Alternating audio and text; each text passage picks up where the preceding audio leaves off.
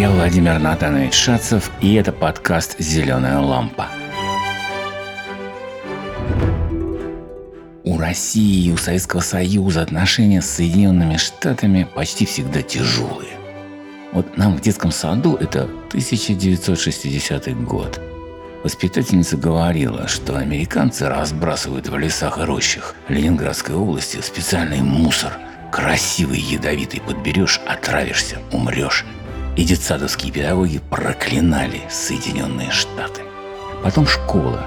Там тоже учителя неустанно бронили Америку. Но однажды, помню необычный урок – Учительница Татьяна Алексеевна удивила нас, шестиклассников, это уже 1966 год. Она сказала, что в Америке много хороших людей. Мы стали оспаривать ее мнение, как же так? Там стреляют, грабят, эксплуатируют рабочих.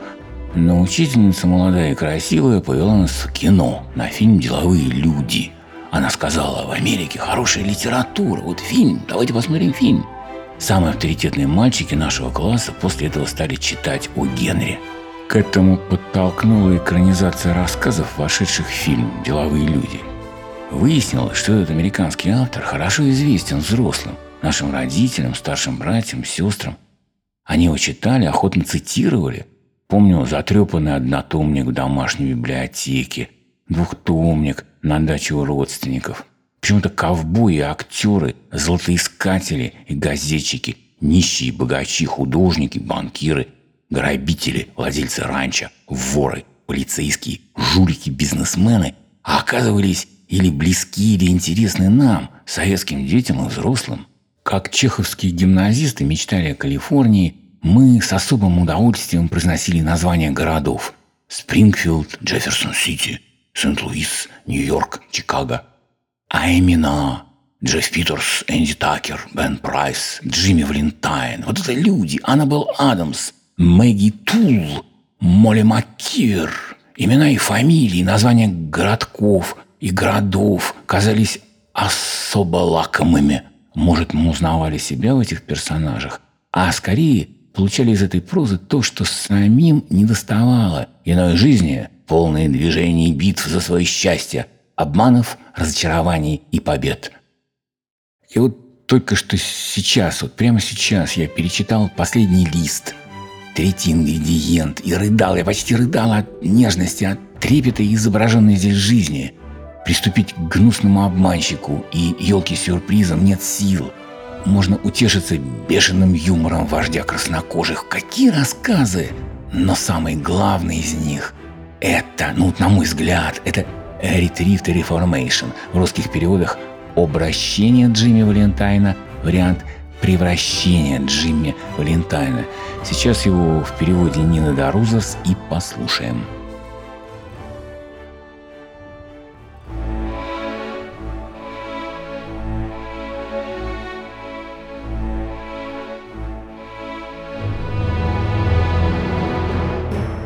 Надзиратель вошел в сапожную мастерскую – где Джимми Валентайн усердно точал заготовки и повел его в тюремную канцелярию.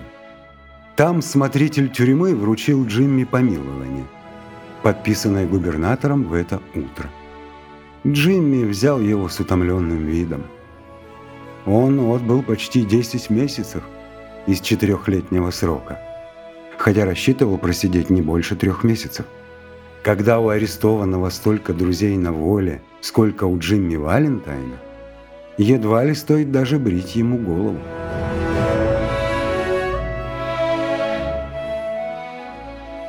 «Ну, Валентайн», — сказал смотритель, — «завтра утром вы выходите на свободу. Возьмите себя в руки. Будьте человеком. В душе вы парень неплохой. Бросьте взламывать сейфы. Живите честно». «Это вы мне?» – удивленно спросил Джимми. «Да я в жизни не взломал ни одного сейфа». «Ну да», – улыбнулся смотритель, – «разумеется». «Как же это все-таки вышло, что вас посадили за кражу в Спрингфилде? Может, э, вы не захотели доказывать свое алиби из боязни скомпрометировать какую-нибудь даму из высшего общества?» А может, присяжные подвели вас по злобе. Ведь с вами невинными жертвами иначе не бывает. Это вы мне? Снова спросил Джимми в добродетельном недоумении. Да что вы! Я и в Спрингфилде никогда не бывал. Отведите его обратно, Кронин, улыбнулся смотритель. И оденьте, как полагается. Завтра в семь утра вы его выпустите и приведете сюда. А вы лучше обдумайте мой совет, Валентайн. На следующее утро в четверть восьмого Джимми стоял в тюремной канцелярии. На нем был готовый костюм отвратительного покроя и желтые скрипучие сапоги, какими государство снабжает своих подневольных гостей, расставаясь с ними.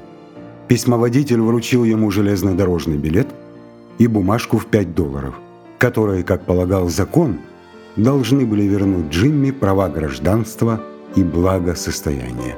Смотритель пожал ему руку и угостил его сигарой.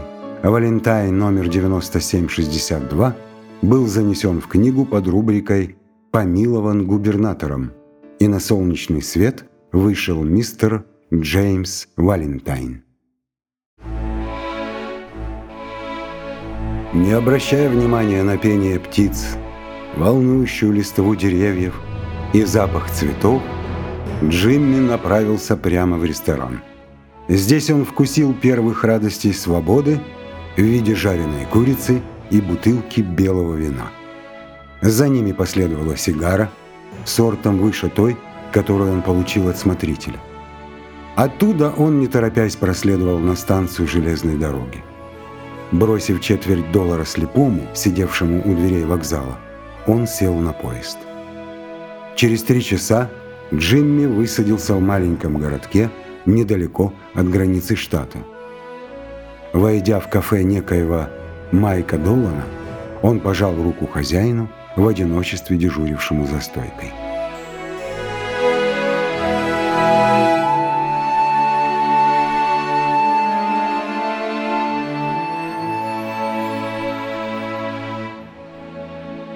«Извини, что мы не смогли сделать этого раньше, Джимми, сынок», — сказал Долан. «Но из Спрингфилда поступил протест, и губернатор был озартачился. Как ты себя чувствуешь?» «Отлично», — сказал Джимми. «Мой ключ у тебя?» Он взял ключ и, поднявшись наверх, отпер дверь комнаты в глубине дома. Все было так, как он оставил, уходя. На полу еще валялась запонка от воротничка Бена Прайса, сорванная с рубашки знаменитого сыщика в ту минуту, когда полиция набросилась на Джимми и арестовала его.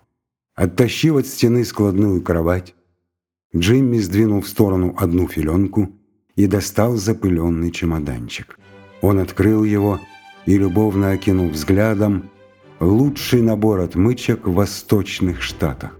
Это был полный набор, сделанный из стали особого закала последнего образца сверла, резцы, отмычки, клещи, буравчики и еще две-три новинки, изобретенные самим Джимми, которыми он очень гордился. Больше 900 долларов стоило ему изготовить этот набор в, словом, там, где фабрикуются такие вещи для людей его профессии. Через полчаса Джимми спустился вниз и прошел через кафе. Теперь он был одет со вкусом, в отлично сшитый костюм и нес в руке вычищенный чемоданчик. «Что-нибудь наклевывается?» — весело спросил Майк Долан. «У меня?» — удивленно переспросил Джимми. «Не понимаю. Я представитель объединенной нью-йоркской компании рассыпчатых сухарей и дробленой пшеницы. Это заявление привело Майка в такой восторг, что Джимми непременно должен был выпить стакан содовой с молоком. Он в рот не брал спиртных напитков. Через неделю после того, как выпустили заключенного Валентайна номер 9762, было совершено чрезвычайно ловкое ограбление сейфа в Ричмонде, штат Индиана. Причем виновник не оставил после себя никаких улик. Украли всего-навсего каких-то 800 долларов. Через две недели был без труда очищен патентованный, усовершенствованный, застрахованный от взлома сейф в Логанспорте на сумму в полторы тысячи долларов звонкой монетой. Ценные бумаги и серебро остались нетронутыми. Тогда делом начали интересоваться ищейки. После этого произошло вулканическое извержение старого банковского сейфа в Джефферсон-Сити. Причем из кратера вылетело 5000 долларов бумажками. Убытки теперь были настолько велики, что дело оказалось достойным Бена Прайса.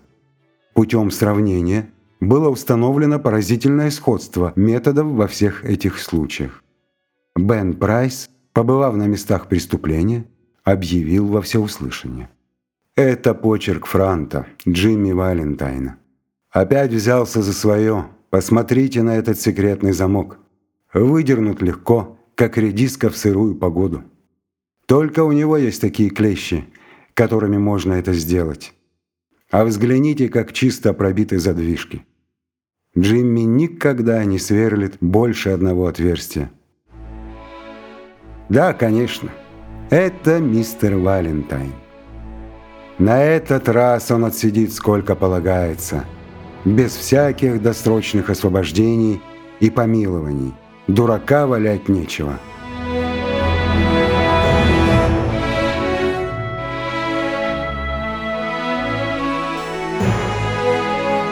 Бену Прайсу были известны привычки Джимми. Он изучил их, расследуя Спрингвиллское дело. Дальние переезды, быстрые исчезновения, отсутствие сообщников и вкус к хорошему обществу. Все это помогало Джимми Валентайну ускользать от возмездия. Разнесся слух, что по следам неуловимого взломщика пустился Бен Прайс. И остальные владельцы сейфов, застрахованных от взлома, вздохнули свободнее.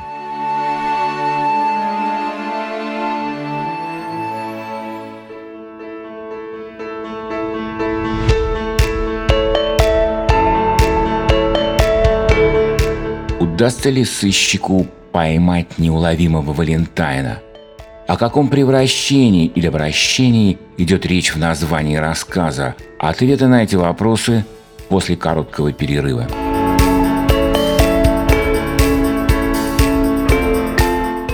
Итак, это уже седьмой выпуск нашего подкаста. Еще три недели мы выпустим десятый, последний эпизод первого сезона «Зеленой лампы». Будет ли второй сезон? Ответ на этот вопрос зависит от того, насколько мы смогли заинтересовать вас своим проектом и его миссией наполнить мир читающими детьми. Мы следим за статистикой прослушивания, и если выяснится, что мы нужны, тогда, конечно, продолжение возможно. Поэтому сейчас просим если вам важно, чтобы зеленая лампа оставалась частью вашей жизни и жизни ваших детей, сделайте так, чтобы про нас узнали, чтобы наших подписчиков стало больше. А расскажите о нас вашим друзьям, оставьте о нас отзыв в iTunes или Apple Podcasts. Напишите о нас в своих соцсетях и прочих сетевых изданиях. Заранее вам за это благодарны.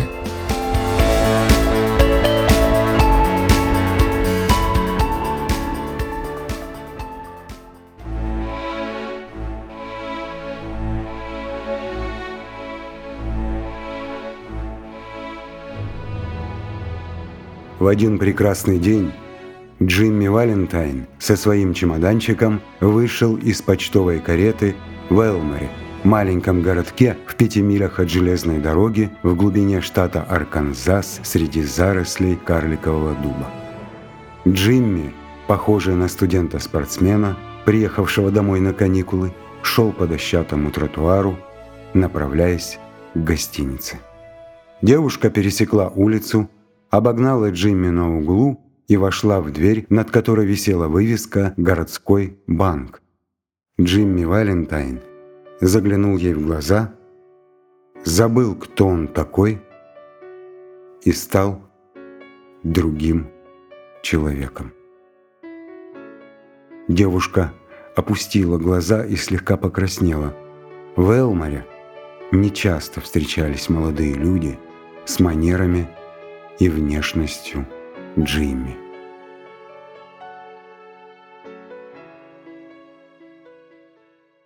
Джимми схватил за шиворот мальчишку, который слонялся у подъезда банка, словно акционер, и начал расспрашивать о городе, время от времени скармливая ему десятицентовые монетки. Вскоре девушка опять появилась в дверях банка и пошла по своим делам, надменно игнорируя существование молодого человека с чемоданчиком.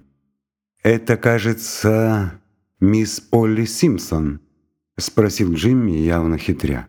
«Да нет», — ответил мальчишка. «Это Анна была Адамс, ее папа банкир. А вы зачем приехали в Элмор? Это у вас золотая цепочка? Мне скоро подарят бульдога. А еще 10 центов у вас есть?» Джимми пошел в отель плантаторов, записался там под именем Аральфа Диспенсера и взял номер. Облокотившись на конторку, он сообщил регистратору о своих намерениях. Он приехал в Элмор на жительство, хочет заняться коммерцией. Как теперь у них в городе с обувью? Он подумывает насчет э, обувной торговли. Есть какие-нибудь шансы? Костюм и манеры Джимми произвели впечатление на регистратора. Он сам был законодателем мод для негусто позолоченной молодежи Элмора, но теперь понял, чего ему не хватает. Стараясь сообразить, как именно Джимми завязывает свой галстук, он почтительно давал ему информацию. Да, по обувной части шансы должны быть. В городе нет магазина обуви.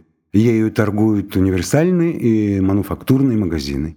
Нужно надеяться, что мистер Спенсер решит поселиться в Элморе. Он сам увидит, что у них в городе жить приятно. Народ здесь очень общительный.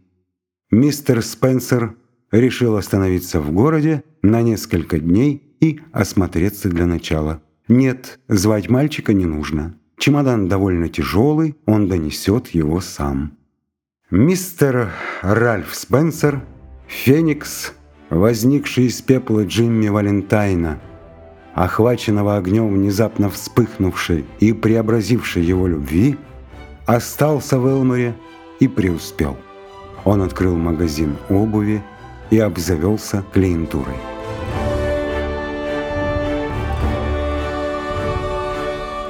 В обществе он тоже имел успех и приобрел много знакомых. И того, к чему стремилось его сердце, он сумел добиться. Он познакомился с мисс Аннабел Адамс и с каждым днем все больше пленялся ею. К концу года положение мистера Ральфа Спенсера было таково. Он приобрел уважение общества, его торговля обувью процветала. Через две недели он должен был жениться на мисс Аннабел Адамс. Мистер Адамс, типичный провинциальный банкир, благоволил к Спенсеру. Аннабел гордилась им не меньше, чем любила его. В доме у мистера Адамса и у замужней сестры Аннабел он стал своим человеком, как будто уже вошел в семью. И вот однажды Джимми заперся в своей комнате и написал следующее письмо, которое потом было послано по надежному адресу одному из его старых друзей в Сент-Луисе.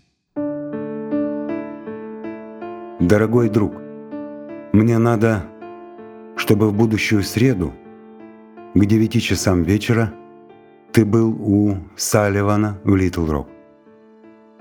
Я хочу, чтобы ты ликвидировал для меня кое-какие дела. Кроме того, я хочу подарить тебе мой набор инструментов. Я знаю, ты ему обрадуешься. Другого такого не достать и за тысячу долларов. Знаешь, Билли, я бросил старое вот уже год. Я открыл магазин. Честно зарабатываю на жизнь. Через две недели женюсь. Моя невеста самая лучшая девушка на свете. Только так и можно жить. Билли, честно, ни одного доллара чужих денег я теперь и за миллион не возьму. После свадьбы продам магазин и уеду на запад. Там меньше опасности, что всплывут старые счеты. Говорю тебе, Билли, она ангел. Она в меня верит, и я ни за что на свете не стал бы теперь мошенничать. Так смотри же, приходи к Салли, мне надо тебя видеть. Набор я захвачу с собой. Твой старый приятель Джимми. В понедельник вечером, после того, как Джимми написал это письмо, Бен Прайс, никем не замеченный, въехал в Элмор в наемном кабриолете. Он не спеша прогулялся по городу и разузнал все, что ему нужно было знать. Из окна аптеки напротив обувной лавки он как следует рассмотрел Ральфа Диспенсера. «Хочешь жениться на дочке банкира, Джимми?» – тихонько сказал Бен. «Не знаю, не знаю, право». На следующее утро Джимми завтракал у Адамсов. В этот день он собирался поехать в Литл Рок, чтобы заказать себе костюм к свадьбе и купить что-нибудь в подарок Аннабелл. Это в первый раз он уезжал из города с тех пор, как поселился в нем. Прошло уже больше года после того, как он бросил свою профессию, и ему казалось, что теперь можно уехать ничем не рискуя.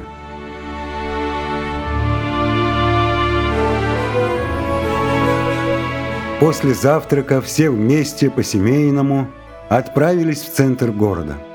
Мистер Адамс, Аннабелл, Джимми и замужняя сестра Аннабелл с двумя девочками пяти и девяти лет.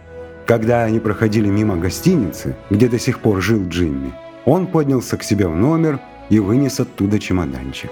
Потом пошли дальше, к банку. Там Джимми Валентайна дожидались запряженный экипаж и Долф Гибсон, который должен был отвезти его на станцию железной дороги. Все вошли в помещение банка за высокие перила резного дуба, и Джимми со всеми вместе, так как будущему зятю мистера Адамса были рады везде. Конторщикам льстило, что им кланяется красивый, любезный молодой человек, который собирается жениться на мисс Аннабелл. Джимми поставил свой чемоданчик на пол. Аннабелл, сердце которой было переполнено счастьем и буйным весельем молодости, надела шляпу Джимми и взялась рукой за чемоданчик. «Хороший из меня выйдет вояжер?» – спросила Аннабелл. «Господи, Ральф, какой он тяжелый! Точно набит золотыми слитками!» «Тут никелированные рожки для обуви», – спокойно отвечал Джимми. «Я их собираюсь вернуть, чтобы не было лишних расходов. Думаю отвезти их сам. Я становлюсь ужасно экономен». В Элморском банке только что оборудовали новую кладовую с сейфом. Мистер Адамс очень гордился ею и всех и каждого заставлял осматривать ее. Кладовая была маленькая, но с новой патентованной дверью. Ее замыкали три тяжелых стальных засова, которые запирались сразу одним поворотом ручки и отпирались при помощи часового механизма. Мистер Адамс сияя улыбкой, объяснял действия механизма мистеру Спенсеру, который слушал вежливо, но, видимо, не понимал сути дела. Обе девочки, Мэй и Агата, были в восторге от сверкающего металла, забавных часов и кнопок.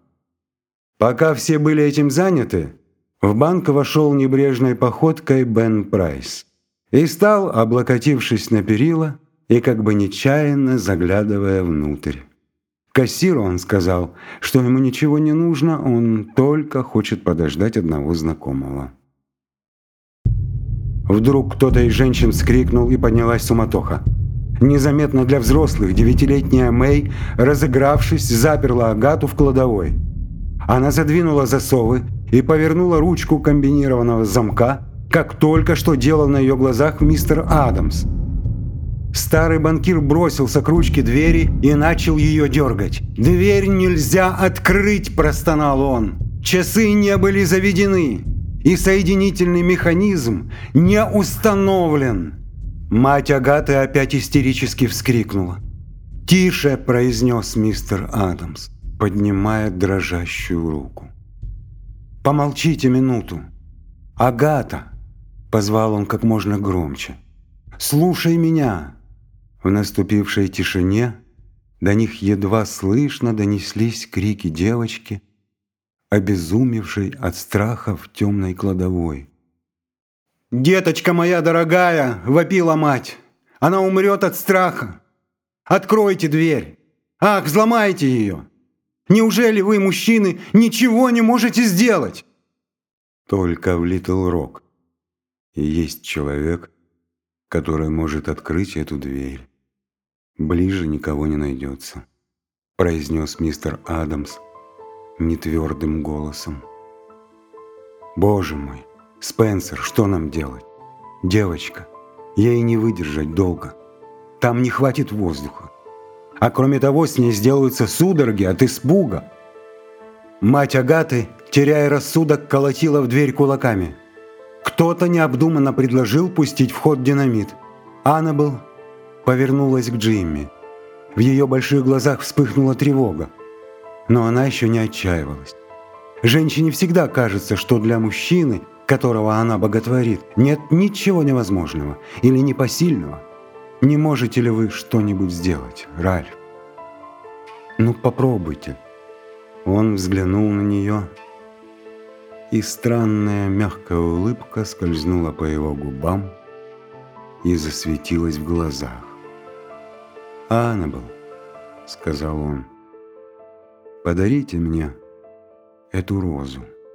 Едва веря своим ушам, она отколола розовый бутон на груди и протянула ему.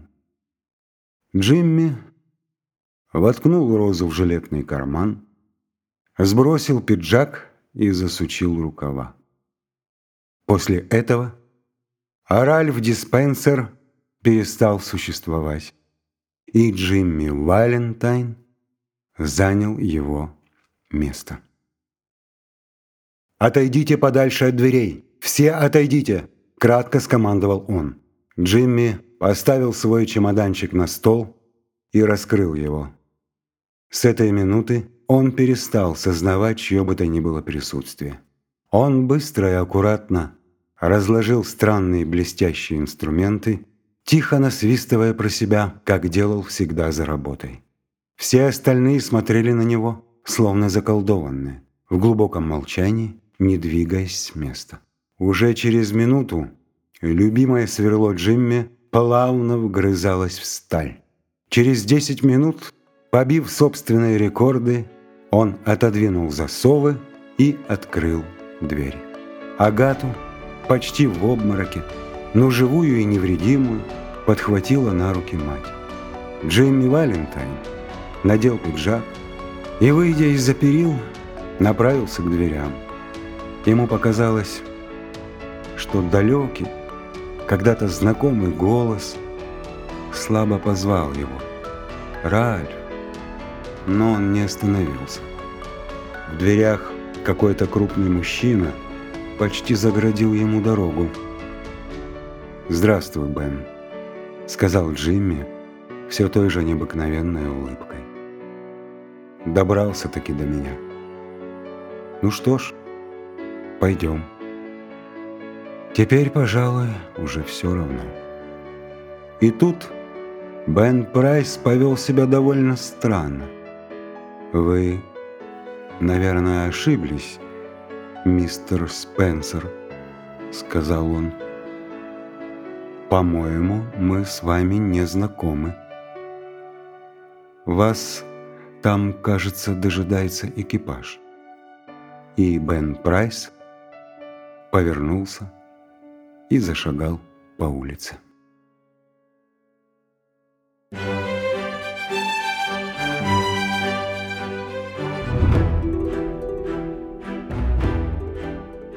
Помните утверждение Чехова «Когда я пишу, я вполне рассчитываю на читателя, полагая, что недостающие в рассказе субъективные элементы он подбавит сам – это о том, что читателю хорошо бы многое домыслить, стать со-автором, со-творцом.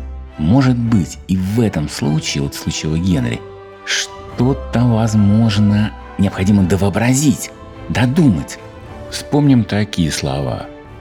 Все остальные смотрели на него, словно заколдованные, в глубоком молчании, не двигаясь с места. О чем-то люди, возможно, размышляли. Одна мысль, другая, третья, четвертая. Вот о чем? Что все остальные могли думать в тот момент, когда любимое сверло Джимми плавно вгрызалось в сталь? Итак, A Retrieved Reformation, обращение Джимми Валентайна, превращение Джимми Валентайна, первые строчки этой новеллы сразу знакомят нас с ее главным героем, а в заключительных словах речь идет о другом персонаже. «Вы, наверное, ошиблись, мистер Спенсер», — сказал он. «По-моему, мы с вами не знакомы. Вас там, кажется, дожидается экипаж». И Бен Прайс повернулся и зашагал по улице. Отсюда вопросы. Возможно, вам захочется на них ответить. Рассказ заканчивается именно так. Вот это воля автора. Именно так, когда в финале речь идет не о взломщике бывшем, а о сыщике. Почему такой финал? Другой вопрос. Бен Прайс – подлинный герой этой истории? Мог бы Бен Прайс поступить по-другому? Ну и, может быть, главное, что надо сказать. Читайте Вильяма Сиднея Портера, известного под псевдонимом О. Генри. Читайте рассказы этого американского автора, хорошо известного в России. Читайте и найдите у него особенные рассказы, те, которые станут вашими любимыми.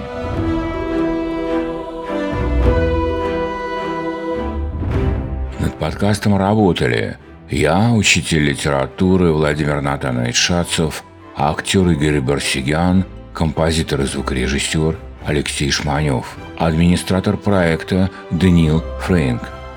Комментарии к этому эпизоду можно оставить на нашем сайте lampa.fm на странице эпизод 7 «Обращение Джимми Валентайна». Не забудьте на нас подписаться и рассказать знакомым. До новых встреч у зеленой лампы.